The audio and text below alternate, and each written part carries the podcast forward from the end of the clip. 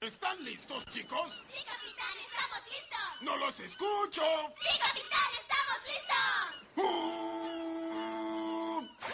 Vive en una piña debajo del mar. Bob Esponja. Su cuerpo absorbe y sin estallar. Bob Esponja. El mejor amigo que podrías desear. Bob Esponja. Y como Que quitéis la música, que os habéis equivocado otra vez. Esto no es la sintonía del programa. Venga, fuera, va.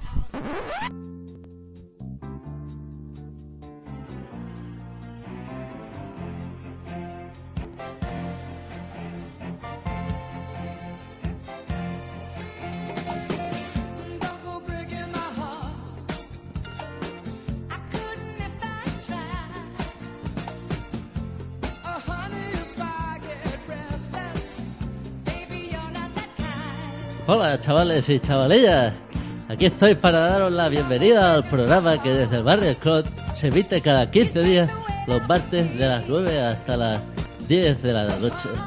Estoy muy emocionado de presentar el décimo programa de Para Terminar. Supongo que sabéis quién soy, soy José Luis Torrente, el mejor policía del mundo. Hoy es 28 de mayo, son las 9 y un minuto i benvinguts a Part de Terminar. Avui entrevistem a una persona que porta molts anys dedicant-se a publicitat i a l'humor. Avui també anunciarem el que en el proper programa us espera.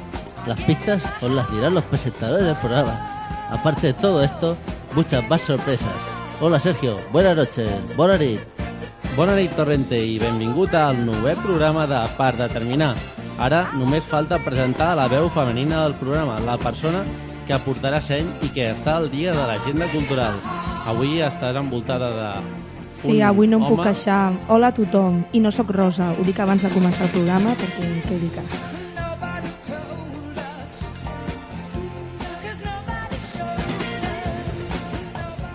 Now it's time. Per determinar el programa de les nits dels dimarts que us carregarà les bateries per continuar la setmana.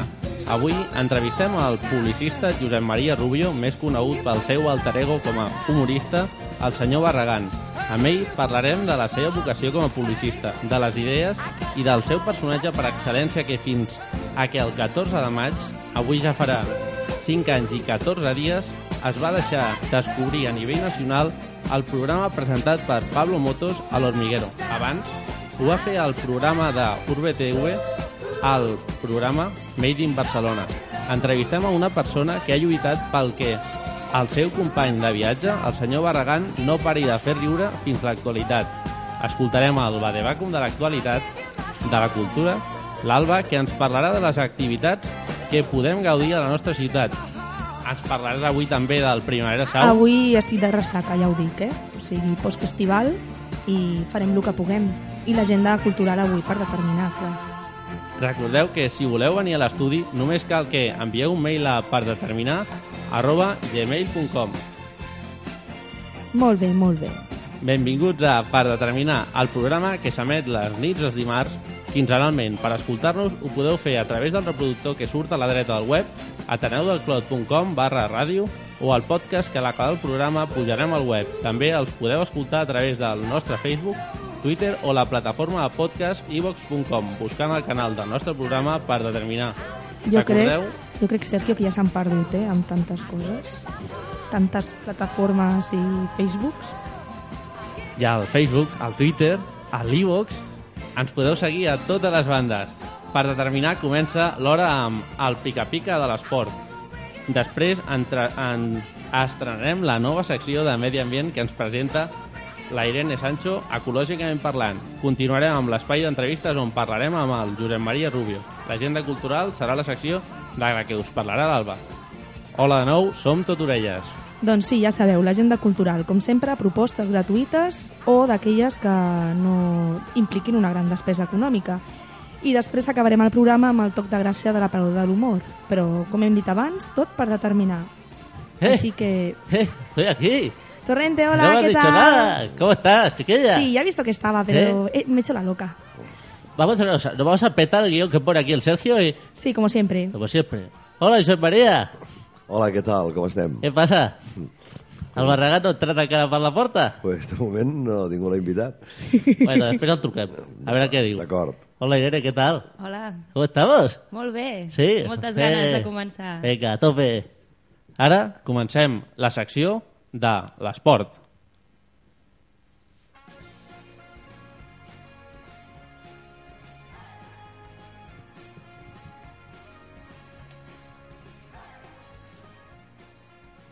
Després d'un cap de setmana on el Bayern s'ha proclamat campió de la Champions, comencem parlant dels principals resultats a la primera divisió. El partit del Barça, enfront de l'Espanyol, va acabar amb un 0-2 a favor del Barça. Pel que fa als blancs, el Real Madrid va empatar a 3 enfront de la Real. Puc fer una pregunta? Digue'm, Què penseu de la samarreta de Colón? a mi, a mi és una samarreta, ja està. Jo crec que tampoc se li ha de donar masses voltes. Home, jo penso que és una inversió publicitària que ha, ha tret molt, molt partit. Com a estratègia publicitària Ah, Exacte, és, exacte. vamos... Jo com a publicista la tinc que defensar. Tot el que siguin cridar l'atenció i fer animalades, surt rentable, tu. Ni a tothom en parla, Sí, realment han aconseguit això, no justament que tothom hi pugui parlar. evidentment. El que sí era la millor manera de fer-ho, això ja... Això ja és discutible. És qüestionable. Perquè Clar, és que- l'Espanyol també tindria dret a fer-ho, però Clar. estem amb lo de sempre. Aquí el, el- que té més diners... Potser el tema és separar la marca de, les dues marques, no? la marca Barça i la marca Nike, no? En aquest... De fet, vaig sentir per la ràdio, no me'n recordo a quina emissora, però crec que l'Espanyol també està intentant fer alguna amb el tamboriler del Bruc, amb un monument o alguna cosa així, també per que no es digui més d'un altre que, que d'un altre. Això comença Ja a ser una guerra ja... A veure qui agafa el monument i la fa més gran, no? Ah, Barcelona. Hola, senyor Trias. Hola, eh? Hola, eh? Para Barcelona és una inversió. Prohibit parlar del carril Bra Bau. No, que ahí va. Això ja vam dir a l'anterior programa que quedava Tranquil·la, finiquitat, no eh? parlaré del que Bilbao en cap moment, eh? I és una samarreta del Barça i ja està. No s'ha de parlar més, Molt bé, eh? molt bé, molt bé. Va veure la Fórmula 1? Hola, l'Alonso Pobrissó, eh? Va tenir dificultats per arribar al podi. Sí, va sortir sisè i va acabar setè. Però bueno, doncs la classificació doncs, bueno, va avançant i mentre no es desmarqui gaire, no? Alguna Sí. cosa farem al final. Su això suposo, perquè és que ja, ja tocava que... Ja toca a veure que l'Alonso intenti pujar alguna cosa més, perquè va quedar cinquè. Perdona, va quedar setè Setè. i va quedar en tercera i encara es manté a la tercera posició Sí. del, de, de, de Del la cosa aquesta classificació. que és la Fórmula 1 Molt bé, doncs passem a la nova secció. què? Jo estic així molt expectant, eh? a veure què ens explica la Irene Sí, perquè no sé de què parlarà avui. què Irene? Què, de què ens parlaràs? abans de posar la, la música Home, la idea és una mica introduir el tema del medi ambient doncs, a totes les persones que ens escoltin no? i conscienciar-ho des d'aquí la ràdio de la importància que té això a nivell doncs, global. molt bé, molt bé Tira palabras de ràdio, eh, la Irene? Sí, sí, pinta bé, pinta bé. Sí. A bueno, ho intentem, ho intentem. si us sembla, donem el toc de sortida amb Ecològicament parlant, la nova secció.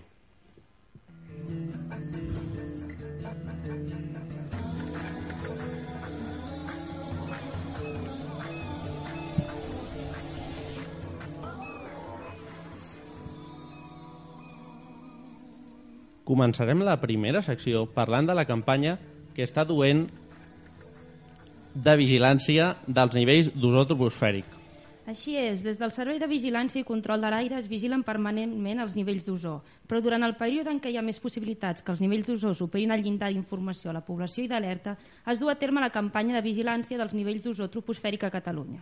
La campanya es du a terme entre el 15 de maig i el 15 de setembre perquè és quan se solen registrar aquestes superacions. I per què es fa en aquesta època, Irene? És en l'època de primavera i estiu quan les condicions meteorològiques afavoreixen la formació d'ozó troposfèric. Aquestes condicions a les que m'estic referint són alta radiació solar, la brisa intensa... I, però quines, quins efectes té això? A les, afecta a les persones? I tant, per descomptat. Però primer deixeu-me que faci una diferència entre el que és l'ozó troposfèric i l'ozó estratosfèric. Ah, aquest darrer, l'estratosfèric, és el que trobem de manera natural a l'atmosfera. La seva concentració és màxima a uns 20 quilòmetres d'altura dins de l'estratosfera i d'aquí ve el seu nom d'ozó estratosfèric. És l'anomenada capa d'ozó, que tothom segurament n'ha sentit a parlar alguna vegada i és molt beneficiosa per nosaltres perquè protegeix de les radiacions ultraviolades procedents del Sol. Ara anem al que ja no és tan beneficiós. Aquest ozó també es troba a la capa de l'atmosfera més propera a la superfície terrestre, que és la troposfera, que comprèn el tram d'atmosfera entre el Sol, que és on estem nosaltres, i uns 10 quilòmetres d'alçada. Aquest ozó, com heu pogut deduir, és el que s'anomena ozó troposfèric. És un contaminant secundari. Això vol dir que no s'emet directament a l'atmosfera, sinó que és, que és emès a partir d'una... És a dir, a partir de reaccions fotoquímiques és com el, el trobem a la nostra atmosfera. I aquestes reaccions són activades per la llum solar, entre contaminants primaris que, a diferència d'aquests, sí que s'emeten directament. Concretament, es forma ozó quan coexisteixen els òxids de nitrogen, compostos orgànics volàtils i una radiació solar molt intensa al llarg d'un període de temps prou llarg.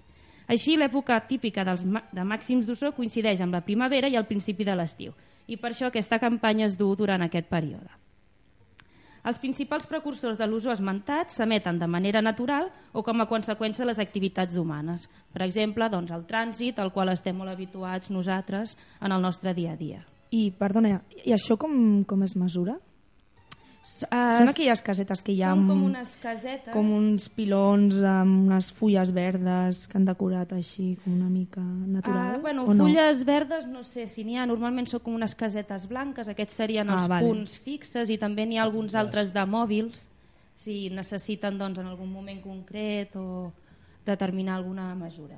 Vale, vale. Que tenen els extra- extractors de mostres, no? Aquests que Ah, giren, exacte, prenen són, són unes mostres d'aire, llavors van prenent les mesures de les Ostres, concentracions. doncs hem d'averiguar què són les casetes que dic jo. Ja buscaré una foto i te la passaré perquè m'ho averiguis. Aleshores, el que anava amb la pregunta, tot això quin efecte pot tenir sobre nosaltres? Mhm, exacte. Doncs, clar, tot ve en funció, com una mica tot en la vida, no? de la concentració i de la durada. Aleshores, l'ozó pot causar diferents efectes. Tos, irritacions a la faringe, irritacions al coll, als ulls, dificultats respiratòries, disminució del rendiment, empitjorament de la funció pulmonar, etc. Cansament, mal de cap, de caiguda... I per evitar tots aquests efectes sobre la població és per aquest motiu que es vigilen de manera permanent doncs, els nivells d'ozó en aquests punts eh, fixes que Mhm. comentàvem i de tant en tant doncs, en, a- es fan campanyes en els períodes de major risc. Hola, eh? Hol- Hola. Hola, senyor què Ponset.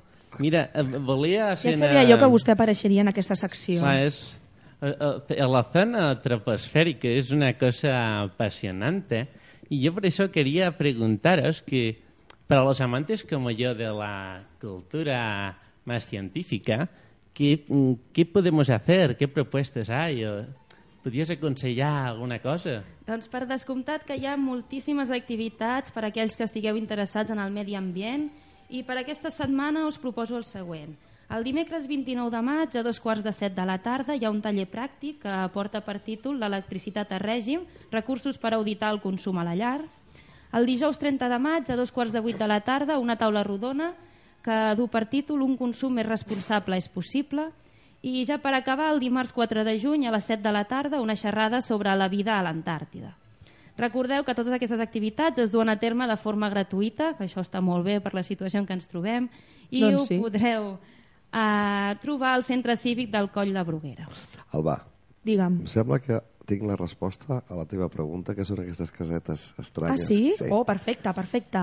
Diria que són càmeres de vigilància, Càmeres de vigilància. protegides perquè no els hi toqui l'aigua. Ostres, doncs són una cosa bastant gran i contundent. Sembla, Què, on les trobes? I- Igual estic equivocat. No, no, a la vorera, eh? Al carrer. Ja, ja, A vegades Doncs són una igual sí, espècie de igual. contenidors o de, o de coses publicitàries que el que fan... però- No, no, no, no, són No, més altes, eh? Ah, més alt. Són més altes que una persona. Això, igual. Sí, sí, ostres, Podria José ser. Maria, doncs... Podria ser, eh? Ho Perfecte. averiguarem. No, sé. Donarem Moltes resposta gràcies. al proper programa. No, si ho són no es pot I, dir. i, que, això. I a qui vigila? Ens vigilen a Ens nosaltres? vigilen o als tots. cotxes? Estem tots A tot Cristo. vigilats. Estem tots vigilats, això és veritat. Doncs, bueno, passem a la tercera secció. la secció d'emprenedors, que aquesta ens fa especial il·lusió. És veritat. A més, avui és el neu... El, ai, el neu. Uh, el nostre desè programa. Fem Ah. aniversari avui. Que maco, felicitats. Gràcies. Gràcies.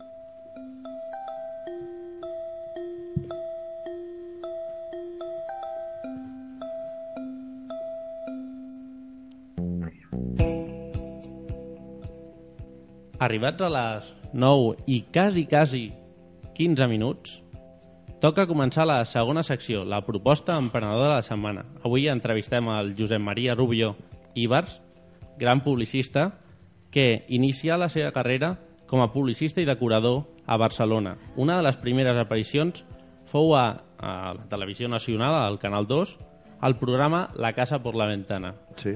Pot- Potser m'equivoco o no ho sé, perquè de vegades les dades d'internet estan molt barrejades, però bueno. Parlarem amb el Josep Maria Rubio i amb el seu alter ego, que coneixereu, que estem expectants que entri ja per la porta i ens faci una sorpresa. Ui, es farà més pesat el tio. Doncs sí, parlarem amb ell. De què parlarem amb ell, Alba? No sé, però jo ho vull saber tot, eh? Algo fàcil, eh, Alba? No, jo sempre poso les coses molt fàcil. Eh? Sí. Sí, ja veuràs, ja. Doncs això, volem doncs, parlar una mica de tot, de com va començar, pregunta típica de totes les entrevistes. Som molt típics nosaltres, en realitat, eh? I una mica, doncs, com es compaginen les dues coses, si, si està relacionat o no, si una cosa serveix per influenciar l'altra, etc. Això és el que ens agrada una mica I que s'ha de contestar la veritat o que es pot contestar per Això ja és un tema personal, A valorar per... exacte. Jo crec que us mereixeu que contesti amb la mà al cor. A nosaltres és el que ens agradarà Per això. i és el que esperem. No sé si ens ho farem. Molt bé. Doncs sí, parlarem amb ell de la seva trajectòria com a publicista, la seva evolució en el sector i de com va néixer el seu alter ego, pel que ha triomfat en programes de televisió com La Casa por la Ventana, de televisió espanyola, el mític Força Barça Televisió, espanyola també, Arriba ese ánimo, No que és te el rías- darrer no últim, te rías, no que te rías, que peor. és peor, un fonamental. Aquest últim, de el Arriba ese ánimo, va ser un programa, una gala presentada pel Santiago Segura, en homenatge al, al humorista que feia humor a través d'un telèfon, Gila, Gila, Gila. Gila. i abans de continuar una mica, volíem posar una sintonia a veure si entrem ja en ambient. Una, una musiqueta. A veure. A veure.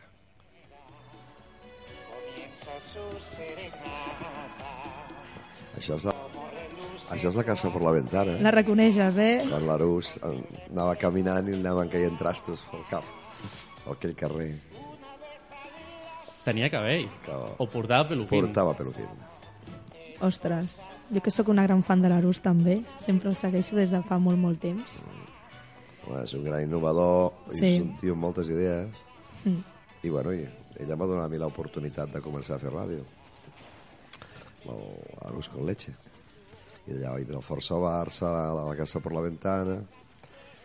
Sí, perquè has fet ràdio, Sí. sí. has fet televisió, has Sí, tocat sí. diversos Sí, sí, però mitjans. clar, el, el, ell pensar en un, en un personatge especial, en vez d'una azafata guapa, va dir, ui, un azafato desastrós, vell i ranci. Tot el contrari, no?, de lo que s'esperava. Sí, tu, tu vols ser aquest azafato? I jo, encantat de la vida, diu, pues li hauràs de donar imatge a lo que era una veu, fins Clar. a aquell moment, perquè el Barragán era una veu que cada un s'imaginava, com el senyor Casamajor, Clar. el, o el Tito B. Diagonal, del cel sigui Jordi Estadella. Aleshores, pues, li vaig tindre que donar una imatge. Em vaig anar al barri xino, em vaig comprar roba, i la bata que porto és d'una senyora puta. Ostres. Sí, sí, sí. Mira, això, jo, això No, no puc dir una senyora que fuma perquè avui en dia tothom fuma, eh? Però val més dir-ho clar, no? Era una casa barri xino que venien roba vella i segurament, vamos, molta casualitat. Té tots els números, no, de- De ser d'una senyora de, de, de la vida, no? I tu vas trobar així o portaves alguna idea No, de... no, no, vaig, vaig, vaig, vaig trobar diverses coses, però vaig, vaig provar a casa i quan vaig, més o menys amb aquests pantalons marrons, que són els mateixos, la camisa a quadros, la bata, que és la mateixa. Sempre són els mateixos? Sí, sí, és, és Ostres. un material tan, in, tan innoble, que, però, molt, però molt dur, com es feia abans, molt fort. Fa calor a l'estiu i fa fred a l'hivern. això s'agua- s'aguanta tiesa, això és l'avantatge sí, que té, que és aquesta. S'aguanta la veu. Torna a casa sola. Sí, sí, sí. Vinga, avui ja hem acabat la funció, cap a casa, va. No, no em puc rentar massa, eh? quan em rento és un problema perquè s'ha de rentar amb sec i tal, perquè si em rento molt no m'hi semblo, saps? Si la perruca està molt fina i tal, no, no m'hi semblo. És veritat, perquè sempre està com així una mica tiesa. Clar, clar, clar, clar. El personatge és el personatge, la gent el té molt calat i Clar. tanta tele el té molt... I... Tot i així, fent coses pel carrer, a vegades m'han dit, "Ust- usted, usted no és, perquè el Barragán és més bajito. Ah, sí? I la gent diu, ¿cómo se le parece? Digo, ¿cómo, cómo se le parece? Soy yo. ¿Cómo se le parece? ¿Cómo se le parece? Dice, no, no, usted, usted no és. Bueno, bueno, pues vale. És que tinc la sort de que molta gent m'ha imitat, que això és, un, és maco, és un homenatge. Molta gent m'han dit que, que m'han... Pobles sencers Sí. s'han disfressat i per Carnaval, sobretot quan, quan estava jo en la cresta de la ola, no? I era fàcil. Era, Clar, això, això no va comentar, és que és, en realitat és, molt fàcil, és una fàcil disfressa. I llavors, pues, clar, fa, et compraves aquelles gafes que van sortir de, de tonto, que li Sí. les gafes del Barragán, i posaves unes, una mica d'una camisa a quadros, una bata, tal, una boina, i, i, aquelles, i eres el Barragán. I feien la veu, i la gent mira, a fer el, el, a fer el capullo, i per mi era un orgull bestial, perquè hòstia, la gent, la gent m'està seguint amb aquest moviment revolucionari que estic fent jo, que no té res que veure amb mi, no? perquè jo sóc un publicista més aviat pues, sèrio, anem a dir, o tímid, i aquell disfraç et permet, és com una curassa, que et permet dir coses que no t'atreviries mai i et tapa la vergonya I tapa la vergonya. i ets capaç de sortir en un escenari, cosa que jo no tindria collons, i la gent, ah, vaja, que, que no, que és veritat, jo no, jo no, jo Sem soc, Sembla mentida, no? Que, Exacte, que soc- fent aquest personatge i... que és d'un tio descarat, brut, Clar, gamberro, de, de, destroyer, i darrere hi ha una persona... Jo comparo amb el director de banca per la nit és fotut de trabolo. I, i és una maricona acabada i de dia parla tot sèrio. Sí, i, perquè a i, més- de, I de nit és una boja. Pues, això és Dr. Jekyll i Mr. Hyde. Tothom Jo- té un, té un Exacte. doble cara i un... jo dec de ser un guarro de collons, amb el fons, no, no sé, no sé, no sé què dec de ser, però sí, tímid sí, i amb això m'atreveixo. Sí, perquè a més és una tema les temàtiques del Barragán són, una, són bastant picants, Home, així una però mica directes, va no? començar així, se li va permetre i ara té permissibilitat i la, i la gent espera que es passi. I pobre de mi, el dia que vull ser una mica fi o anem a dir un món intel·ligent, No, no, no, no. monòleg, no funciona. No funciona, La oi? gent es queda quan dic, de què va aquest? I quan començo a soltar les barrabassades és quan riuen. Clar, és el que esperen, perquè Clar. és, és el personatge. Perquè ja, ja estic condenat jo. Clar. Però bueno, ben dita. Però vull dir que és una mica xocant, no? Que és, de ser una persona tímida, Sí, sí, sortir sí, a sobre en un escenari o en una ràdio o en una televisió canviar a sobre, totalment. a més de canviar i estar davant de tota aquesta gent, a més amb aquesta temàtica, vull dir, a més el que també... Però, però no sóc l'únic, perquè el- penseu que el Jordi Estadella feia Sí. un personatge d'un pijo gilipolles descerebrat totalment Sí. i ell era un tio totalment correcte, sa, un tio collonut, vamos, que no tenia res de pijo ni de gilipolles ni de tonto i, anava, i ell li encantava fer aquest personatge pel contrast. Vull dir que això, això es dona. Es dona, però és difícil, perquè... Bueno, és difícil, depèn. De si et surt, no és difícil. Jo em vaig inspirar en un tio d'una bodega de la carrer Caspe, Caspe Sicília, que es deia La Flor d'Aragón, i era un, Mhm. allà hi havia un personatge que, parla, que parlava Pachapatento, chaval, lávate la cara. I llavors els amics em deien, "Ah, haz el, haz el Antonio, haz el Antonio. I jo feia, Pachapatento, chaval. I, i reiem tots. I, bueno, i d'allà pues, d'allà van anar derivant a la veu no tan forçada com aquesta, com de pacha pa dentro, i es va convertir en un vaja pa dentro, més, Clar. més entranyable, més, més fàcil inclús de, de fer que l'altre. Bueno, arriba el moment, jo crec, Jo crec ara que, el, el podem, ja que el podem, podem, passar. podem pre- I com fer- està fer fònic, que farà, serà més autèntic que mai. Va, va, Manuel, diga algo, venga. Hola, ¿cómo estamos? Hola, hola. Hostia, Torrente. ¿Qué pasa? Torrente, no te pases, En ¿eh? septiembre empezamos el Torrente 5, ¿eh? Torrente 5. Por el culo te la hinco. ¡Qué maricón! Siempre igual, ¿eh? ¡Qué maricón! Es peor. Vaya Bueno, rollo. después, hablamos, después hablamos de eso un poquillo, ¿vale? Sí, yo. Que ha estado el Yupi del José María Está, hablando. está aquí al lado, está sentadito. Qué finillo. Se ve limpio. Sí, igual que tú. Oye, la que está muy buena son las niñas estas. Son, son los fichajes. estrella. Somos morenas, Son los son fichajes las dos, ¿eh? Las Sí, són sí, no son tontas, no son rubias, no. Oye, lleváis faja. Sí, claro. Ah, sí. Sí. Desde, la- desde las pestañas, Todo es una faja. todo es una faja. Bueno, pero está igual. Todas las mujeres llevamos faja. Pero se os ven limpias, ¿eh? Sí, lo intentamos. Sí, sí. Una vez cada seis meses o así. Aunque no haga falta. Aunque no haga falta. Un poco por respeto a los demás. No, pero al hombre le gusta que haya ambientillo. Sí, saborcillo, ¿no? Saladete. Señor. El bidet no se tendría que limpiar nunca. ¿eh? Con una pajilla al suquillo, oh, lo mejor del mundo esto. Bueno, Josep Ai, Maria. Hormones, hormones. No sé per què l'inviteu, aquest tio, perquè. Sí, jo, jo ja que estic una mica farteta del Torrente i les seves I impertinències, tant, que es passa molt, no? Doncs ara dos Cada dia ve sí. aquí a molestar i... Ja. És que un dia em va regalar una samarreta i es pensa que ens casem o alguna Però el cosa. torrent és així. Sí, és veritat. És, és un infeliç. Sí. Bueno, abans de continuar parlant una mica més del, del, del, persona, del personatge, avui tampoc sé parlar. Estàs nerviós, eh, Sergio? Eh, volem parlar d'una mica de, de la figura de publicista Sí. que, o de curador, co- com, com has estat durant molts anys. I llavors jo volia fer una, pre una pregunta. Ai, ai, ai. Bueno, sí. dos preguntes seguides. És publicista per què? I, I a mi em ve, en això, la primera cosa que em ve és eres una mà- màquina de generar idees i necessitaves alguna professió per dir necessito, com diu l'Àngel Pues- Llàcer, sácalo. Pues sí, sácalo, sácalo, sácalo, sácalo. Pues per aquí, és possible que vagi la cosa. No m'havien fet mai aquesta pregunta.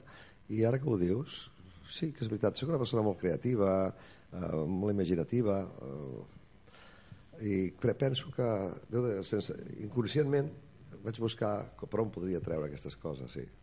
I vaig fer mig publicista, mig decorador, de, vaig començar al Carrefour, i allà em deixaven fer el que volia, perquè en aquell temps no estaven les coses establertes ni muntades, i tenies, podies inventar. I era collonut perquè podies fer el que et sortia als collons, i llavors, pues, si tenies inventiva, la que volguessis, no? i d'allà vaig començar a fer el que volia de com a decorador de la botiga, posant cartells, posant decoració, flors gegants, ni... perquè el Carrefour és una nau immensa, buida, que no té cap gràcia, i l'has de vestir, no? Mhm. I allà m'inventava històries que penjava pel sostre, una nòria que ja... Que, bueno, que vaig fer de tot. I d'allà vaig passar ja a agències de publicitat i vaig començar doncs, mira, a desenvolupar les idees i feia de tot, feia d'executiu, de creatiu, clar, perquè primer treballava pels altres, doncs, va arribar un moment que l'agència era meva, llavors pues, És chico para todo. Fe, clar, feia, podia fer el que volgués, hasta de barragant vaig poder fer perquè ningú m'obligava a fer uns horaris on deia on vas. Clar. Podia sortir a gravar, actuar o el que fes falta. Gràcies a tenir empresa pròpia, si no, no hauria Clar, pogut fer-ho. és la llibertat aquesta de... Evidentment.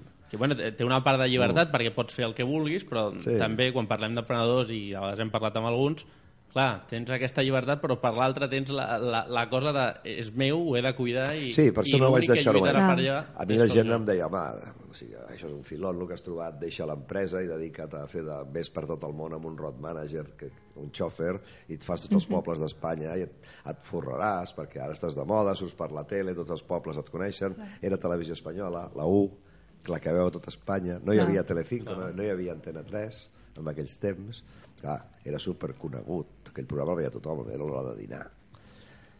Però vaig pensar que no tot eh, s'acabava amb allò i que tenia una família i una empresa i, i vaig dir, mira, saps què? Continuo amb l'empresa i faig això de hobby.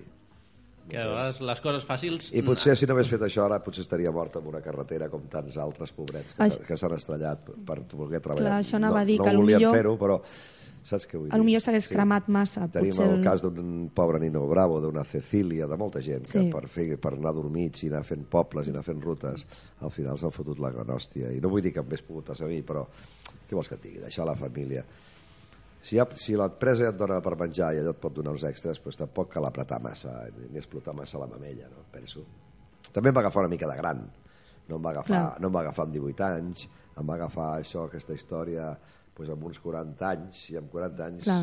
no tens la Es força. veuen les coses d'una forma I, diferent. I no, i no tens tampoc la força per tenir 20 o 30, no? De 40 i Ni pico d'anys. l'ambició aquesta de I, voler... I, bueno, va ser això, tot plegat. I no m'arrepenteixo d'haver-ho fet. Que hagués pogut guanyar més diners? Doncs, pues, bueno, sí, i què? I haguessin fet profit?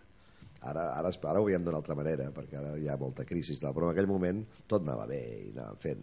Llavors era més, més una ambició que una altra cosa. Si amb el que ja Clar. tenia, en tenia prou, per què anar a buscar més? perquè anar a buscar més. I a vegades és difícil trobar aquest equilibri No, o, aquest, però o, aquest saber-se frenar en, Jo en el moment. Clar, jo perquè- anava a Menorca a l'agost i ja tenia una caseta Barqueta em deia, tu estàs boig? Home, però si a l'agost és quan hi ha les festes majors i et paguen tants diners per una gala, dic, sí, però i quan val les meves vacances amb la família i amb Clar. els meus fills? Això quin preu té?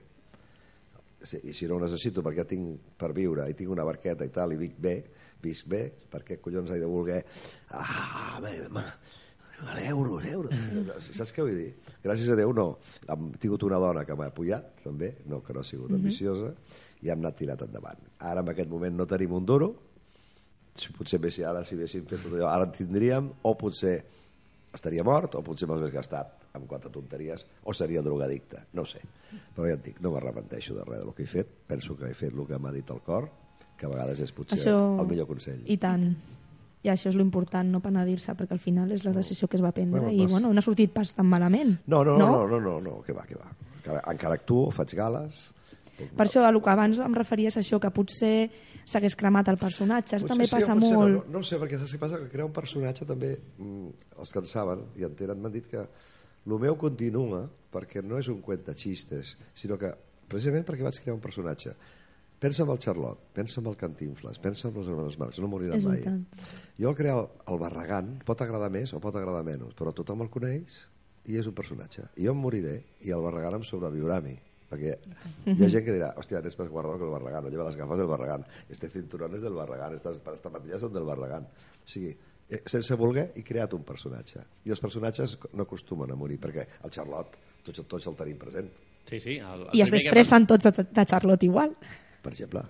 I també quan em diuen, i per què no fas un altre personatge? El mateix, el Charlot, us l'imagineu fer un altre personatge? No. no. Pues el Barragán No. sempre serà el, el Barragán. Li, li, li, amb, Clar. aquest, amb aquest la vaig acertar i aquí s'ha quedat. No puc agradar a tothom, ho sé, però tampoc el Julio Iglesias agrada a tothom. Clar, potser també una mica l'èxit aquest, no sé si, si ha vingut donat per, per la teva vinculació amb la publicitat, perquè saps allò que pot, pot arribar no, al públic... Jo crec que no, jo, el- crec, jo crec perquè he creat una cosa que no existia, que és una cosa molt normal i corrent, que tothom als seus pobles hi ha un barragán sentat a la carretera veient passar els cotxes o en un bar fotent-se un carajillo. Sí. De barragans està ple a Espanya. Llavors jo el vaig fotre per la tele i vaig ser el primer que va començar a dir la pirulilla, la xurropaïlla, el nyogo-nyogo, i la gent, hòstia, s'escandalitzava. Clar, en temps que dia jo era, era impensable, Bueno, però ara comparat Sí, amb sí. el que surt ara, el Barragán Bueno. és la Madre Teresa de Sí. Calcuta, per no dir la Verge Maria, eh, per no, no vull ofendre si hi ha gent de l'Opus toca collons que ens està escoltant jo, jo no vull posar ningú. Jo respecto a tothom, eh? Vull dir, I volíem preguntar per a, allò que he anticipat abans, del, del 14 de maig, ja farà 5 anys, i allò que t'he dit 14 dies. hòstia, ha passat 5 anys. Sí, ja han passat 5 anys. Quina merda, com passa el temps. Això és inevitable, eh? Però el personatge i tu, bueno, l'altre dia ho, veu, ho, vaig, ho vaig estar El veient. dia 12 hi torno. Pels teus oients que ho sàpiguen, si volen veure Doncs mira, l'Hormiguero. Exclusiva, Pedro, el dia 12... Pedro Reyes i Barragán a l'Hormiguero per presentar una pel·lícula que posem la veu d'una pel·lícula d'animació que surten uns Ah. reis i jo li poso la veu al rei bo sí senyor, porque hace, hace voz de ser buena persona Sí. y el Pedro Reyes le pone el rey malo porque tiene más voz de maricón perdón que no tengo nada Que no los oiga. maricones sino tiene ya de así de pillín Això que... Ostres, doncs això és una altra... Exclusiva. Bueno, paro de donar les exclusives Sí, i tant, eh? Però vull dir que és una altra, una altra fa- faceta, no?, del, del personatge. Sí. Ho havies fet abans? Aviam, jo no havia el fet mai, doblatge? mai havia fet un doblatge i vaig fer amb aquesta pel·lícula de València que es diu Els, els, els gegants de la, la llegenda de Tops, de, un, un nom estranyíssim, no sé al final com li posaran. I era una pel·lícula per, res, per estrenar-se a Castelló de la Plana i s'ha acabat. Però l'han vist les productores, els ha interessat, perquè el món infantil està bastant descuidat. Menys Sí. les grans produccions de Pixar i de Walt Disney, quan surten de tant en tant i arrasen, mentrestant no hi ha res pels nens. Totes les pel·lícules són per gent gran. Sí, sí, sí. Llavors, a veure aquesta pel·lícula d'animació feta per gent espanyola, però bueno, dibuixat fora. Una cosa curiosa que us tinc que dir. Sabeu Sí. com es fa una pel·lícula de dibuixos d'animació? Es fa primer es dop, amb la veu. Ah. Primer es fan els diàlegs. Nosaltres, Ah, sí? nosaltres vam anar a llegir els diàlegs en un estudi de València. Mhm. Dius el, el diàleg, llavors aquests dià- diàlegs s'envien a l'estranger on hi ha equips de cents de dibuixants i amb la, amb la frase que tu has fet munten la, el, el, el ninot que fa els gestos de la, de la frase que tu has dit. Adap El que suggereix, adapten el, exacte, adapten el dibuix a la, a la, a la paraula, no a la... Així és com les, les, les pel·lícules es doblen veient. Arriba una pel·lícula de l'estranger i la dobles veient el, El personatge. a- l'artista. Pues amb, aquests, amb els dibuixos, no. Amb els dibuixos, normalment, vamos, amb aquesta que hem fet nosaltres, no sé si, si veure de fora, clar, la tenen que doblar a l'espanyol, però ja està feta. Però quan, una, quan se n'ha de fer una de nou, de nou, de nova, en aquest cas, al ser l'inici, primer és, és el, el, la veu i després sobre la veu fan el dibuix. Ostres. Curiosíssim, ni, ni eh? idea, curiosíssim. Doncs sí, mira, ens has aquí... Home, això, això és una pregunta que foten amb això al Sobera i la gent cau, eh? I cau, i tant, perquè clar, normalment tenim la visió de les altres Sí. pel·lícules, i sí que sempre, és el Pues que sí, diu, sí, sempre sí. venen de l'estranger i clar, es doblen després. I és difícil? Bueno, té la seva cosa, però vaja... Creus que, Ah, ah, t'hagués sigut més fàcil, a lo millor, si hagués tingut el personatge Jo crec que hauria sigut més difícil. Més difícil. Clar, perquè de- llavors li has de seguir la boca. I quadrar, I no? quadrar, i I en que- canvi, així jo, de, jo, jo, jo ho deia com em semblava, Ah, i, ara, clar. i ara és el dibuixant el que ha de quadrar tot. Ja l'has pogut veure, el resultat? No, no, no, perquè es va estrenar a Castelló, de la Plana, i no vam poder anar. Però ara fa molta il·lusió perquè ara s'estrenarà a tot Espanya. Clar, clar. I ara sí que la veurem. I tant, Doncs- sortiran després del doblatge Manuel Barragán. Tothom a veure-la, eh? Hombre, no sé, no sé és, és de nanos, és una cosa infantil, però bueno, es veu, es veu que Bueno, és, és, és digna. està bé. Està, està ben feta. No, i, i, i, i el que en aquí sempre valorem positivament és que empreses d'aquí, Sí, són coses de casa. a nivell local, a a nivell Exacte. de casa, es tiri cap endavant i aquestes macroproduccions de Pixar... Home, i de tant, i això, efectes especials. eh, No, home, no, no serà el mateix, però serà una pel·lícula que els nanos, els, els, hi- amb l'estrena que van fer amb els nanos, els nanos reien i s'ho van passar molt bé. És, és com veure, veure un conte, ja està, un conte, un conte animat. Sí, no, i mira, una cosa que se m'ha vingut ara, que parles de- d'això dels, dels nanos, i el Barragán és, una, és, un, és un personatge que serveix pels, pels Pues nanos se l'han petits fet seu, se l'han fet i seu pels, també. i pels grans. Se l'han fet seu els més petits perquè veuen que piquen tot i tal, els hi fa gràcia, la joventut també, perquè no, no cal dir-ho, perquè és picat del tot. Vull dir, jo, jo, jo en una discoteca que la gent va passar de triomfo, clar, com, com la Coca-Cola, allà esperant tope, imagina't. I em passo molt que hasta em fa vergonya, però allò que dèiem, amb la curassa em salva. Però hi ha moments que, que jo mateix dic, però què estàs dient? Què estàs fent, saps? Sí. Només falta que, que, que, els, que, que, els, que els hi pixi a sobre. Saps dir? Clar, que segur- també, ho- també ho agrairien, no? Però, que no pot ser això. Hi ha d'haver un punt, no? Però ho esperen tot, tot, tot. Perquè la gent, està, estem oberts, tots estem vo- volem buscar coses noves. I clar, i, jo, i el meu, aviam, aviam, aquest tio no arribarà, saps? Qualsevol cosa s'espera que pugui fer. Soc jo que em tallo, no? I, I a més, és, és que aquests temes són els temes que tothom vol parlar d'això. Sí, no? sí, sí, I tothom, això és el que dius, el que comentes, espera que diguis, la diguis grossa, no, més grossa, i quan acabis una, més grossa Com encara, el que no? imita, el que imita, imiti, imiti bé, el Clar. que canti, canta I- bé. I el meu és, jo, jo he de ser marranot. Marranot. Sí, ma- és, tinc És allò aquesta... que ningú s'atreveix a dir, potser, no? Ah, no, no, I esperem jo, algú jo, que jo, ens ho és digui. que jo ho tinc que dir. Exacte. I la, ins- I la inspiració, d'on ve? Pues mira, uh, si vols que et digui la veritat, tot és disfressar-me i ja, ja, és un- ja, ja, ja he canviat. Surt sol, eh? així. Sí, sí, sí. Si ara, ara jo mateix aquí ara em, em pogués posar el disfraç, uh, tindria molta més facilitat en dir coses que no ara, Que no ara. tindre que fer d'ell. Em sento una mica gilipolles, sembla que l'estic imitant. em sento que l'estic imitant, saps què vull dir? Ja, ja. Que no és ell. Que no és So- ell. Soc ell quan em disfrasso. Fata la perruca, Sí, la bata... perquè, perquè em sento segur, em sento, Clar. ama, em sento amaga, amagat. Això suposo que un terapeuta en sap més Clar, que nosaltres es diria a tu et passa això i... jo m'ho imagino, ho intueixo no? el que sí que us diré és que va molt bé per no tindre que anar al terapeuta aquí trec tota la no? merda Tot. trec tot el que puc tenir ho trec a l'escenari A més, clar, I a més ho, la ho gent dius i ningú et criticarà ni et dirà res. Riuen amb mi, Clar. saps? I, i saps? I, home, i, i, la gent t'entén, perquè la gent no és tonta. No. Hi ha molta gent que es pensa que... Em pregunten, ¿dónde hace más gracia? En, en Andalucía, en Bilbao, en Madrid? Eres tu el que, el que has d'estar bien. Si tu estàs bé, fas gràcia a tot arreu. El dia que tens un mal dia, ja pot ser a Andalusia, a Madrid, que, que la gent no és tonta i ho veuen. I cada vegada la gent sap més, perquè tenen més informació Sí, sí. de tele, de- de- d'audiovisuals. Cada vegada en saben més i cada vegada han vist més coses.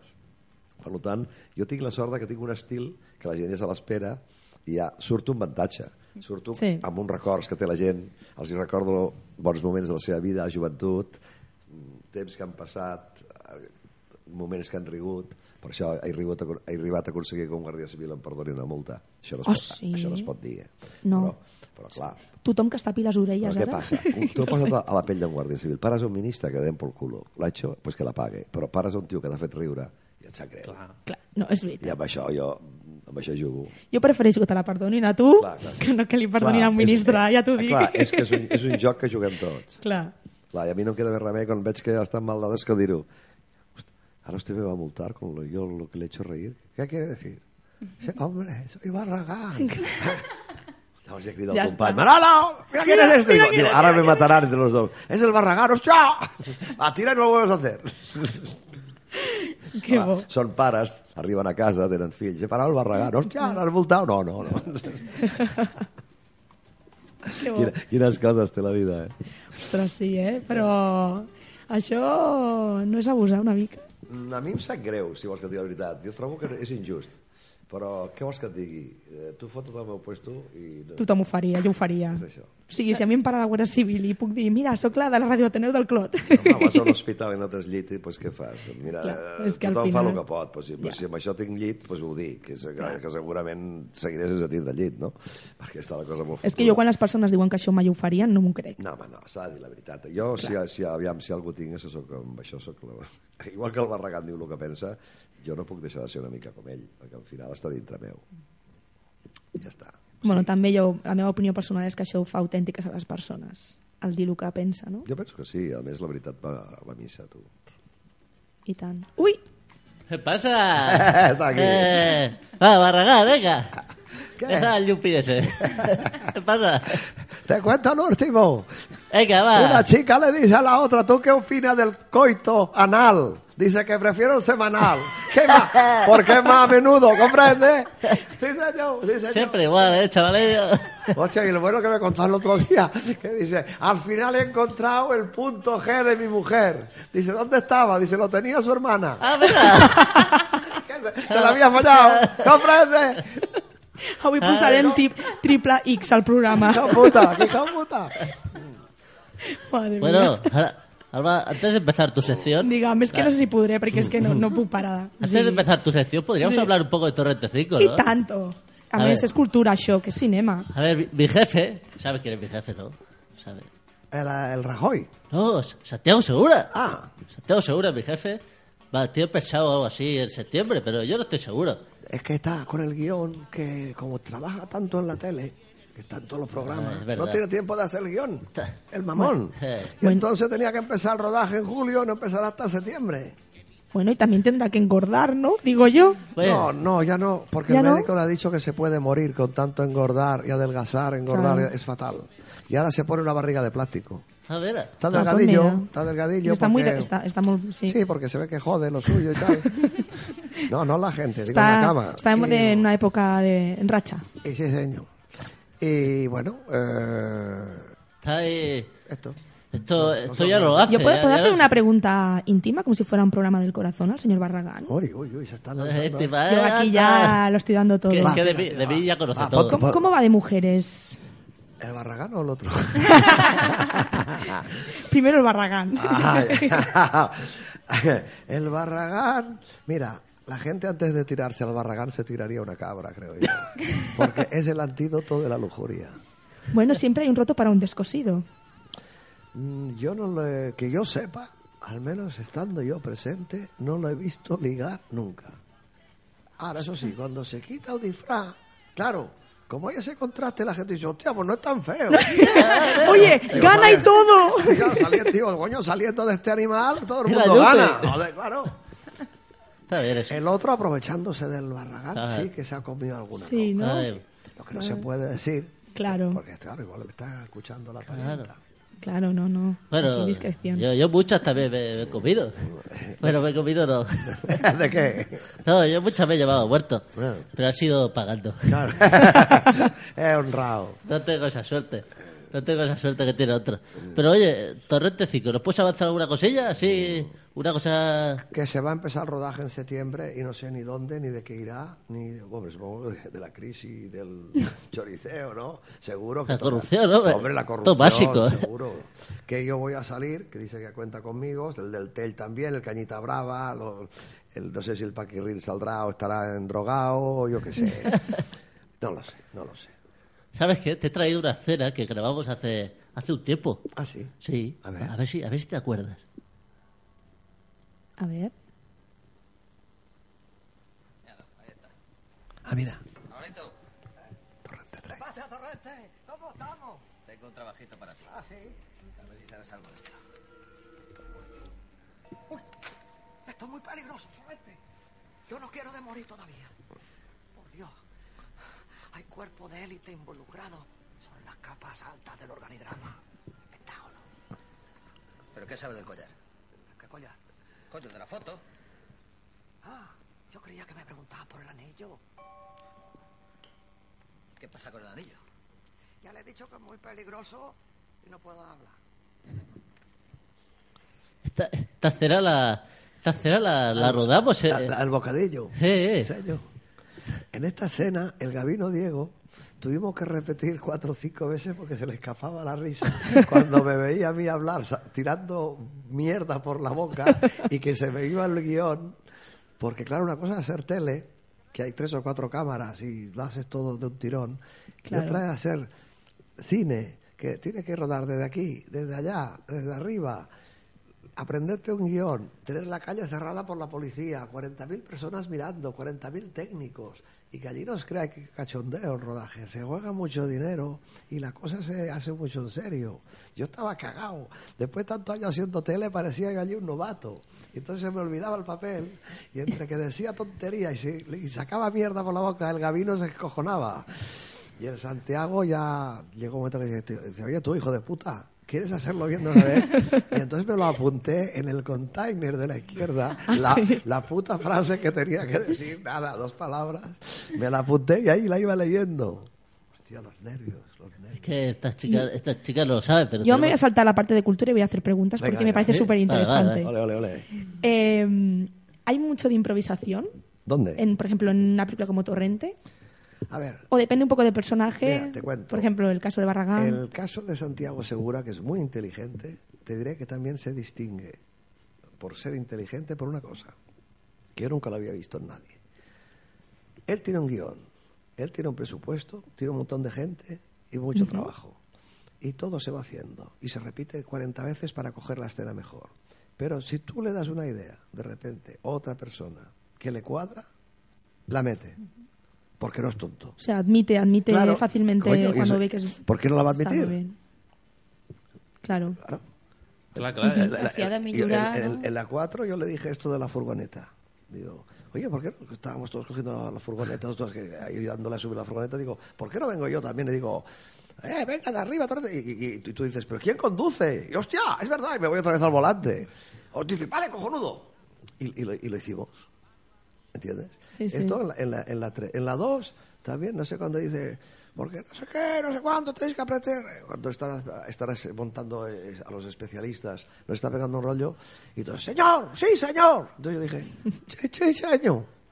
Hostia, dice, ponerle un micro. Y, y eso lo grabamos. Y tampoco estaba previsto, pero como hizo gracia y vio que cuadraba, O sea, que se van introduciendo Claro, improvisaciones entonces, y si- si- si quizás sea también gran parte del éxito que tiene. pero yo ¿eh? creo que es porque es él así. Y él es y así, claro.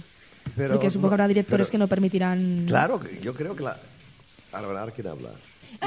No sé, ya estamos Ahora, perdidos. que no ya. Bueno, José María. Sí, no, Sí. parla, parla. Eh, És que José María habla castellano, també. bueno, José María en català. Hòstia, És igual, eh? És que parlo, soc, soc, soc, moltes coses, soc moltes coses. Sí. Bueno, que vull dir que un altre director... Clar, és que, que quan jo sóc més jo ara, per això, per Mhm. això m'he anat aquí. Un, molts directors no ho acceptarien, per, per, perquè no ve cuento, tal, però aquest tio és tan obert i tan llest que diu, si, si em diuen una idea bona, per què collons no la tinc que aprofitar? I fa bé.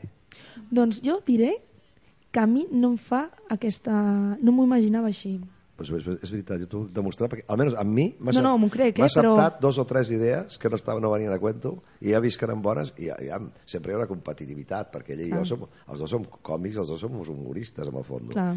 i, i té que, li té que tocar els collons que, ah, per exemple amb el Mota el Mota a mi no m'ha invitat mai jo diria pues, perquè no, no m'acaba de tragar Ja. perquè és com una, soc una competència Clar, no està bé que ho digui clar, jo, clar. però segur que pensa que li puc fer mal. Sabeu si s'anirà a la vista cap al Barragán? I quan en vez d'anar a la iaia amb ell, i ojo que l'admiro, el Mota. Però no m'ha invitat mai. I sap que em fa il·lusionar amb un dels seus programes a fer un gag. No m'ha invitat mai. I estaria molt bé, ho diem des d'aquí. Però crec que mm, no, li, no sóc sant de la seva devoció, per lo que sigui. Saps què et vull dir? Sí. I no està bé que ho digui jo, però és gent. Per què, per què no m'ha invitat? Que és que no faré gràcia? No faré el que ell em digui? No, no puc fer un paper, jo allà? Clar. Ah, però mm, hi ha alguna cosa que no... No li acaba qua- no li quadra. Però- quadrar. Això passa com a les pel·lícules de Hollywood, que quan hi ha pel·lícules amb moltes grans estrelles, Oh. sempre hi ha molts problemes. El Paco Martínez Soria, el cel sigui, em deia a l'Emilio Laguna, Mhm. que havia treballat molt amb ell, que quan un actor feia riure, li fotia el paper el més curt que podia, perquè no destaqués. I no, i no se'l mengés amb ell, que era el protagonista. El productor i el, el, el, el, el que posava- visible. Ostres. Clar, això és, sí, és, eh, fins a cert punt es pot entendre, però s'ha de, ser, s'ha de ser especial, també. Sí, i tant, i tant. Entens? Llavors, doncs, bueno, el Santiago el que vol que la gent foti a riure tu, i vinga, que allò foti, vinga, com més millor, no? Ell, ell, no, ell no vol ser el que vol, el que vol fer riure més. Entens? Clar, i, i, és, i és el que guanya amb aquestes pel·lícules on, on et trobes... Oh. Jo, jo, jo sóc fan de Torrente. Mm. I, i, bueno, i, i de l'humor aquest que, que sempre crea el Santiago Segura, que és per mi un humor així, el que parlàvem, que no te l'esperes. No, i que no li busquis Clar. res, ni li Clar, busquis clar, clar, clar. cap fondo ni cap res. No, no, no. És M'entens? bàsic. És un, un humor bàsic Sí. i fàcil, que de vegades és el que vol la gent. Eh, hacemos, Eh. nos hacemos unas pajillas. Eh, hòstia, això, chavales. està, això està puta mare, i ha corregut per tot arreu. Sí, bueno, i això, ara està, ha estrenat pel·lícules fora, Polònia, totes doblades, bueno, és un èxit I li, han, brutal. li volen comprar els drets de Torrente per, fer, El- per fer l'estranger. també. L'actor aquest, no el, el que feia de Borat, no me'n recordo qui era, aquest és el que volia fer el, el seu paper, no me'n recordo com es Passa deia. que això potser té un perill, perquè és un humor molt...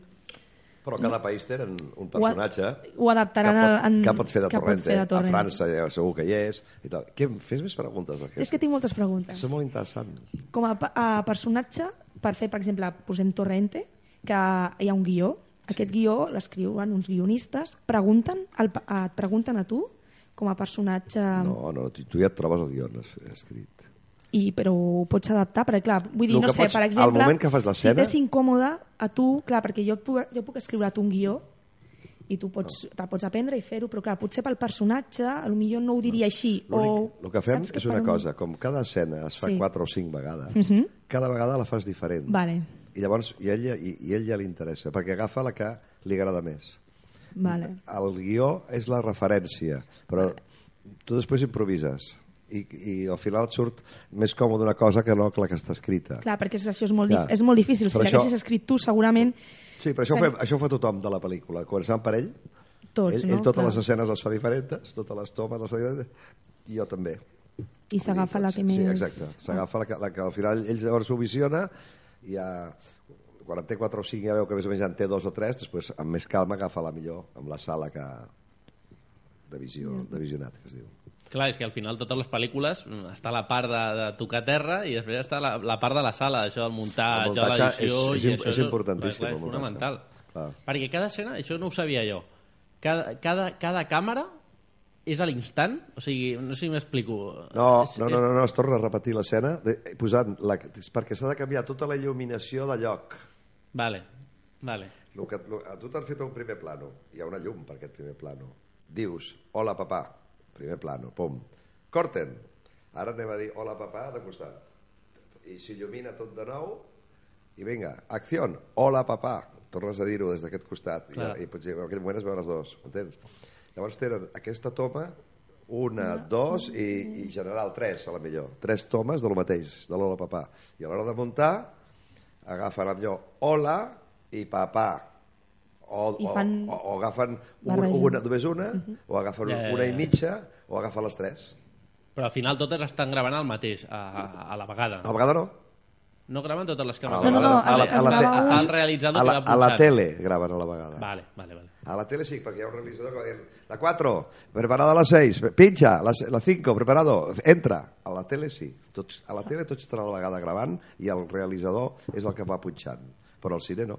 Al cine és cada, cada toma una càmera sola i tot una, una il·luminació sola perquè ha de ser tot precís, medit la distància, té molta més qualitat, eh, el, el cine ha de ser Clar, tot clar, clar. perfecte, si has d'anar corregint els metres, si et bellugues, la llum... No és la tele, que la tele és molt més senzilla perquè és petita, però el cine, com va tan gran, ha de ser un negatiu que ha de ser perfecte. I això implica moltes hores de rodatge, no? Bueno, i si us explico És- ara és- el 3D, que va voler fotre el 3D al Santiago per cridar l'atenció, Sí. per ser la primera pel·lícula espanyola que es feia en 3D, i li va tocar els collons i el, la butxaca d'una forma que no va voler fer-ho mai més, perquè diu, no ha aportado nada, perquè clar, el 3D important es veu amb animació, amb dibuixos i amb ordenador, però la realitat, el 3D, que, té, que importa que se't vegi tu una miqueta més endavant que ella. Més, si no, més panxa... Més... No, no, no, no, però no, que faci, no, no té cap importància, No, però ho va clar. fer. Què vols que li va comportar? Pues vindre un equip dels Estats Units de, de 10 o 15 persones que van, val, van valguer una fortuna, unes càmeres dobles acollonants, perquè tot ho agafes amb dues càmeres, una que, amb un mirall que, vertical i l'altra horitzontal. Llavors la- les dues càmeres graven alhora i això després és, és quan poden fer el relleu, saps? Mhm. horrorós perquè per canviar un objectiu amb una càmera normal estan 5 minuts o 3 i amb 3D per canviar un objectiu poden estar dos, dos hores i mitja Clar, després han d'ajustar, les sincronitzar... han les- d'ajustar-ho tot Això ha de ser molt cansat per l'actor, no? Però, Vull dir, a- perquè clar, al final... Aviam, saps què passa? Que estàs pensant que estàs fent una cosa important, Sí. di- divertida, eh, que tindrà repercussió, i, i, i estàs amb amics, i amb companys, i, i passa allà tot el dia. Per fer una punyetera escena de un minut, doncs hem estat tot un dia. Tomba- tombats, allà, sense fer I res. després vas al cinema, veus una hora de, o dues hores de Ui, pel·lícula i dius, clar. que fàcil. Clar, per això, tot i corrent molt, es fa en tres mesos una pel·lícula. Tres, tres mesos rodant cada dia, eh? Cada dia. Ah, tot toca, jo, per exemple, em toca pues, dos dies o do- dos dies i mig, el meu. Clar, depèn del Entens? personatge, Clar, no? Depèn, depèn del paper que, ten, que tens. A la 4 he tingut, quan he tingut més paper i he estat més temps. Però tot, tot costa molt, és molt pesat. I et dic, ja es juguen molt els quartos i no s'està allà per dir, que bien os lo pasaréis, que collons? Allà no s'està per bromes, no? Allà tothom va per feina i tothom fa el que té que fer i el més bé que pot. No, és que al final cada dia d'ende- d'ender- endarreriment Clar. suposa No, cèntims. no, és que no pot vull hi haver dir, I no pot ser. I depèn del més, temps. Hi ha dies que si i fa moltes- el temps no es pot rodar. I els, els equips tècnics suposo que tenen un plaç, perquè després han d'anar a un altre lloc i clar, no es pot del temps. cotxes que exploten, si no exploten bé s'han de tornar a fer explotar, torna a preparar el cotxe, torna a preparar els explosius, tot això són hores. Que interessant, eh? Ah, és maco, jo, a, a, a, a mi m'encanta aquest món, vull dir, jo, jo, quan estic allà, quina pena que s'acabarà, perquè clar, encara que no foti res, estàs veient com preparen un cotxe que volarà, un ninot que és el guàrdia civil, que representa que és el guàrdia civil que volarà, que és un ninot, com fan perquè el, el cotxe salti de terra, que és una cosa hidràulica acollonant, que es dispara un èmbol, un èmbol que quan es dispara per radiocontrol Mhm. fa que el cotxe salti al mateix moment que explota. Vull dir, fot un efecte com si realment explotés, després li foten soroll li foten tal, però és impressionant quan el, el, ja al rodar-ho. I hi ha molta seguretat perquè pot passar moltes coses. Hi ha especialistes que exploten dintre que quan ha acabat l'explosió quan hi ha vegades que hi ha ninots, però hi ha vegades que hi ha gent de veritat a dintre, portant el Mhm. cotxe. Llavors, quan ha fotut el, la, la volcada i l'explosió, van corrent tot de bomberos, gent amb serres, gent amb extintors, gent metges, per si per si s'ha quedat Mhm. agafat o si se li ha passat alguna cosa, poder-lo salvar, no? Ostres. I això, és de, I això és de veritat, eh? Jo, jo tinc una altra pregunta. Vinga, vinga. Ara, amb això dels efectes, i no és dels efectes, però és del, del Alba, Barragán. acabem més tard, no passa res. Vale, vale, no és que tinc problema. aquesta pregunta. Després, com és veure's? Quan tu et veus, què, què, què, què sents? És curiós o Bueno. estàs com acostumat o no sé, bueno... A mi, a, a, a, a, mi eh, aviam, com t'ho diria, eh, com no em veig a mi mateix, com jo veig a un altre, eh, diria que potser és més fàcil, perquè Mhm. estic veient un personatge. Eh, però si em veiés a mi, de normal, potser m'afectaria més. Vols dir que si et fessin, per exemple, una entrevista a televisió Sí. i després et veiessis o fessis de persona o un personatge que sortissis tu vaig, vaig, amb la, sense va- la perruca... Vaig disfressat. Clar. I al anar disfressat doncs, continua sent una persona que no, no se sap qui és. Per tant, té més permissibilitat. No m'afecta tant, però el dia que jo surti de normal, aquest dia potser sí que m'afectarà, perquè veuré si ho fas bé, si no ho fas bé, si, si he quedat curt, si m'he passat, si, saps? Per Però també et coneixes, o sigui, vull dir que et coneixes a tu mateix i també coneixes molt el Barragán, Sí, no? però saps què passa? Com han fet diverses tomes, com Mhm. hem dit abans, de cada cosa, al final el que agafa el Santiago ja més o menys ha quedat, ja saps que, que t'agafa trossos que has quedat bé.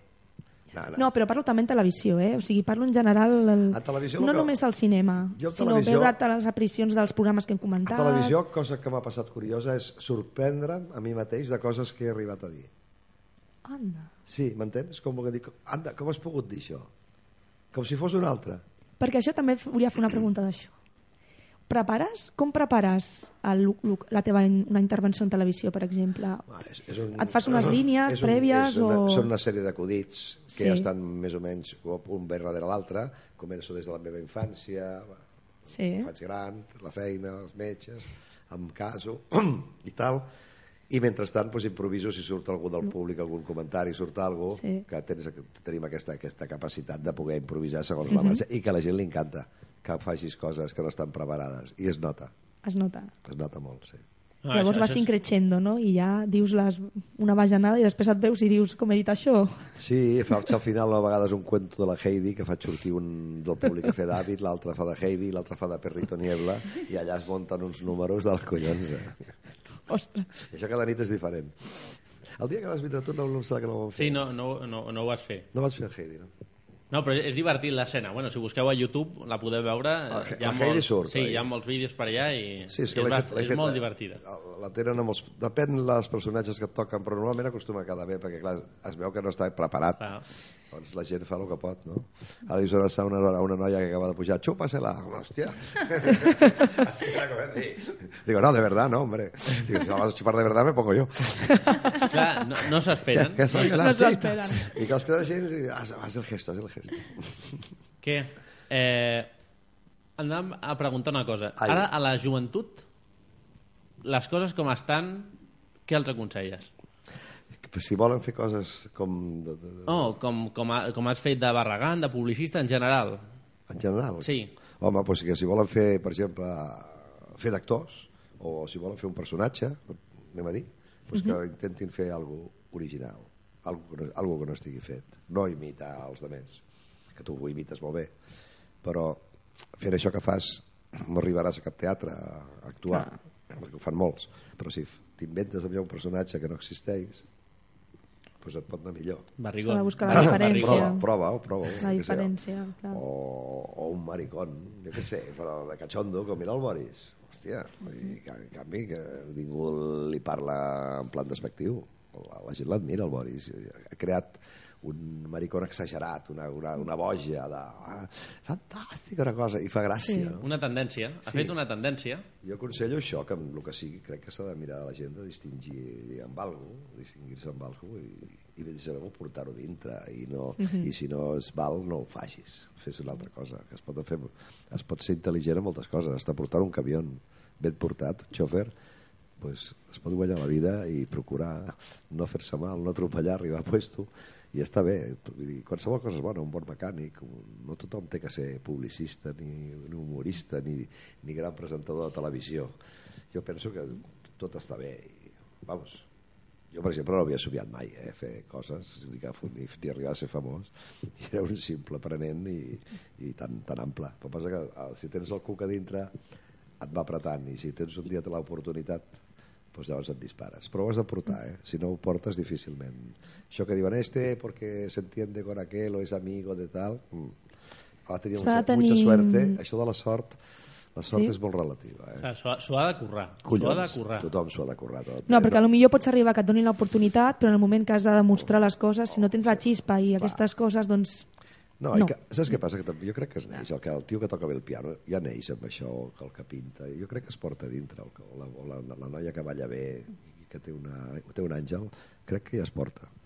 Sí, et poden, et poden ensenyar i podràs millorar una mica, però Sí. si no ets bo, no destacaràs en, amb la Has, resta. o i... has de portar a dintre, i llavors ser conscient amb això, i que, que, escolta'm, que cada un es conformi o aspiri a el que pot ser.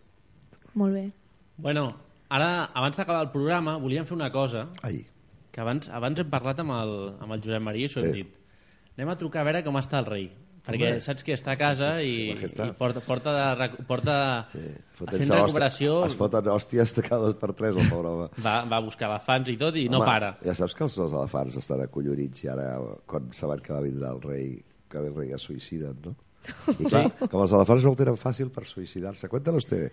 Señor, pues los elefantes lo, lo tienen fácil para suicidarse. ¿Cómo, cómo lo, ¿Cómo lo hacen? Y cuando viene el rey para suicidarse, se mete en la trompa por el culo y se tiran un pedo. ¡Pam!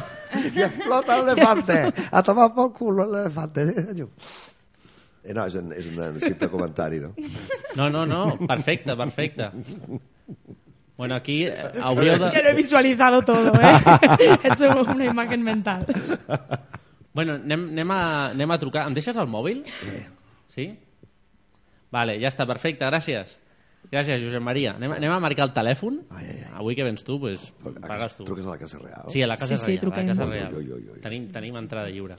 Triga una mica perquè ha d'anar a buscar el telèfon. I va una mica lent. Tu, que a mi el rei em coneix, eh? Ah, sí? Hem anat, hem anat de... Hem anat de cachondeo junts.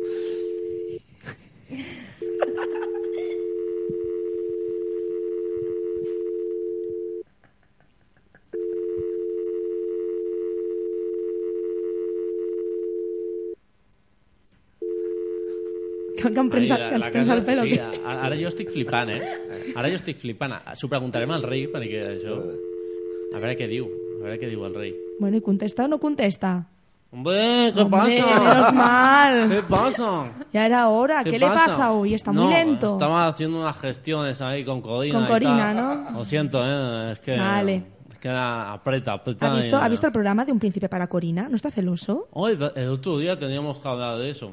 Hay un programa que es Un Príncipe para Corina, que és, bueno, no sé ben bé com és, però és com un show que busquen a una noia que és així rosa, molt maca, que es diu Corina, i busquen el seu príncep. No. I bus fan un càsting amb, un, amb, no, amb nois. Pero no es tan guapa, no es tan guapa És com Granjero busca esposa o una cosa d'aquestes. No es tan guapa como la original. Ah, ¿eh? no. La mía es única. Que me han dicho que podría estar barracán, ¿no? Eh, estoy propuesto, majestad, para acorralados. De esta de la granja. ¿Ah, sí? Sí. Pero eso, eso es una película. No, no, este es un programa que están en una granja y tienen que aguantar, que no sé si hay que matar elefante o no allí también, pero te tienes que enmerdar con el barro, con las plumas, yo qué sé. Pagan mucha pasta. Eso es importante. Y luego la gente si te vota aguanta una semana más y más dinero. Ostres, Home, alguna pa- vegada Barragán t'ho han proposat? En sèrio? No, Fer aquest tipus de...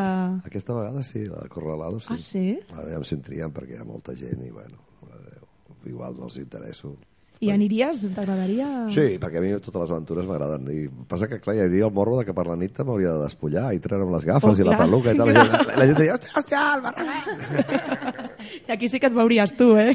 Bueno, pero, pero Barragán es Barragán, no sé qué decís. Ba- Barragán es Barragán. Y luego otro... otro- Barragán duerme con la bata y con los pantalones Claro, y, claro, y claro. las gafas. Aquí me las harían quitar, eh, me las harían quitar. Con todo, ¿eh? O sea, Barragán es único. Bueno, ¿y qué? Nos, nos cuentas un chiste, me cuentas un chiste, porque es que Codina ya está dormida. Y quería yo antes aquí, antes de dar el besito buenas noches a Miñaki, quería, quería que me, que me explicaras algún chiste. A ver si hay alguna cosa por ahí. De, de, chi- de, qué, de, de reyes o de, de No sé, alguno, alguno Un por. De reyes, de reyes. de- Los chistes. Porque de elefantes ya lo he oído, porque como se escucha por streaming de ese guay. de los A usted, majestad, que le contaría de que el de que usted no se entera porque no está a pie de calle, el, del INE- el que va al INEM a buscar trabajo. Oh. Este sí que es interesante, usted no sabe de qué va. Explique, explique. Pues fue un señor al INEM a buscar trabajo, venga a buscar trabajo. Dice, ¿qué, qué, qué? ¿Qué, qué? Que venga a buscar trabajo, ¿qué pasa? ¿Trabajo? Vale, ¿tú quieres trabajo? Sí, señor. No es el INEM, sí. Vale, pues mira, va a empezar mañana, te vendrá un chofer a buscar. Por la mañana te llevará la obra y 10.000 euros al mes. Dice, ¿qué está de cachondeo qué? Dice, has empezado tú, ¿eh? ¿Comprendes? Qué bueno, Sí, señor. ay. Sí, señor. Ay, es único. es Claro, co- claro, como queriendo decir... que, que, que, hay mucho curro, ¿no? Pues todos lo saben. ¿Eh? Que claro que hay mucho curro, porque es un poco así como... Hay mucho burro. Mucho curro, es que me cuesta pronunciar. A ver, Parece que- aquí de momento que tenemos tanta monarquía y tantos políticos que no hacen nada, que hay mucho burro. Ay, esto no se está- tendría que permitir. Me están insultando. eso- No, eso coño, yo usted no. Tú no, porque a ti te dejan estar. Digo los- a los que te dejan estar, estoy insultando. En fin. Bueno, Cada país, cada país tiene lo que se merece. Bueno, mm, José María... Oiga, le cuento un par de chistes inteligentes a usted que tiene estudio. Sí, hombre, sí, yo tengo, yo, tengo mucha... a mí me gustan los mucha- guarros, porque los que no son guarros son gilipollas. pero me han dicho, tú cuéntalo, finillo, que así parecerá que, que tiene estudio. Que es limpio. Sí. Dice, oye, un, un tío le dice a otro, si, si yo me follo a, a tu mujer, ¿emparentamos? Dice, dice, no, empatamos. ¿Comprende? Porque ya se la había tirado. Otro. Sí, esto lo hicieron con Sofía, no me enteré. Y luego, así de inteligente y, y cortito, ahí se sube el telón, se ve la Claudia Schiffer en pelotas, se corre el telón. Ya, ni película ni polla. Otro más inteligente, se sube el telón, se ve un gitano, se lleva el telón. Otro, se sube el telón, se ve al Rajoy, recorta el telón. Ah, Es que, que los recortes, ya hablaré con Rajoy Sí. ya. y- Pero está bien eso que haga recortes, porque así da para da para mundillo y da para hacer más chistes y Sí, tal. senyor, sí, senyor. I bueno, Bueno, bueno. Eh, escolta, sa majestat, el deixem i el deixem Sí, que, sí, que, que- se'n vagi a dormir ja. a dormir i a sopar, eh? Sí, que ja està, ja està. Bueno, vinga, que vagi molt bé. Adiós, una, una, adiós, una, pregun- adiós, adiós. una pregunta le quería hacer yo al rey solo. Sí, dígame, ¿Por dígame. qué, por qué le llaman la casa real? ¿Que la- las otras no son, son irreales? Son ficticias. Ah, claro, no son reales. Sí, son de la ficción. Son 3D Vale, vale. y cosas de esas. La única casa real es la suya. Los demás vivimos a la intemperie en realidad. Manda cojones. Bueno, campeones, que sus vaya muy bien. Bueno, doncs gràcies, majestat. Ara, ara per acabar el programa, Sí. pujarem la cançó que ha portat l'Alba del Primavera Sound de Postal Service Sí. i així Such Great Heights de Postal Service. La propera, el proper programa explicarem una miqueta de- d'aquest grup i també del Primavera Sound. Esperem que us agradi.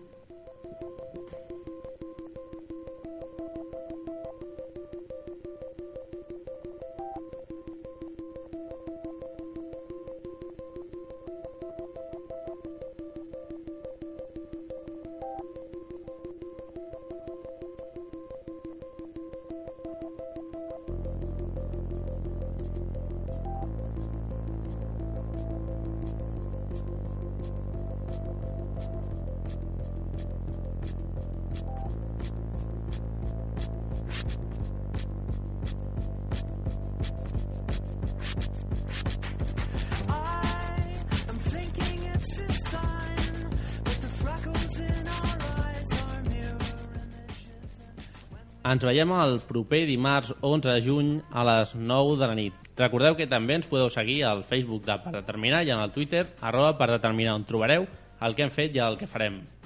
Qualsevol consulta ens envieu un mail al programa i bueno, us esperem el proper dia. A veure- Esperem que us hagi agradat aquesta cançó, ja parlarem una miqueta més, perquè si no us ha agradat, què, sé, què passa? Us hauré de portar alguna cosa més dura, com Rammstein o alguna així, o què? Bueno, bueno. al primer sound hi ha molta música Sí. i el proper dia ens parlaràs profundament. Avui, en tan- avui, avui el, el temps se'ns ha anat, però Sí, ho hem havíem fet aposta. perquè teníem aquí, Tenemos aquí una joya, una, la joia de la corona. la joya de la corona, el Josep Maria. Moltes gràcies, Josep Maria, sí, per moltes venir. gràcies. Ens ho hem passat molt gràcies bé. a vosaltres, jo de, de veritat que m'ho he passat molt bé perquè sou gent normal i és molt Gràcies. difícil trobar gent normal. Que maco. Ha, ha quedat perfecte. Bueno. Molt maco. Jo suposo que m'heu entès el que vull dir. Clar. I tant. Bueno, sempre acabem el programa amb una frase. Amb una pallissa que li foteu a l'imitat, no? ja sabia, ja us veia Després. que raro. eh? Era, era la... Ara, ara, ara parlarem seriosament. Eh, sempre acabem una frase que diu la Alba, que per nosaltres té un, un significat, perquè és, és d'una persona que... Ara ho direm, mira, ho direm. Sí. És d'una persona que vam conèixer en el màster. Era una, Nosaltres una... estudiàvem junts, ens vam conèixer estudiant en un màster. I llavors... I una la- companya de classe sempre deia això quan marxava i la Colet ho diem. I llavors li vam agafar la, la frase i la diem al final. I avui farem un, una... Ja que estàs, ja que Sí. està el senyor Manuel Barragán, Àlies, que, que, sí. que, que despedeixi ja el programa, si, si, si no li fa res. Llavors, una abraçada molt forta a tots i a totes. Gràcies, Irene, per venir avui A vosaltres per invitar-me. a la teva estrena. Gràcies. Josep Maria, Manuel, Alba... Manuel, quan vulguis. I jo tinc la frase? Sí. Ara la tinc que inventar? Sí, és improvisació. Hòstia. Adeu, adeu, que vagi molt bé. Adéu, bona nit. Uh, pues que Mira, jo et, et dic, jo normalment dic chao chaito. jo, jo, jo, jo us podria dir que nada por aquí, nada por allá. Mago, no, pobre. vale, majos, con la pica un escarabajo. Se arrolla con la pica pollo.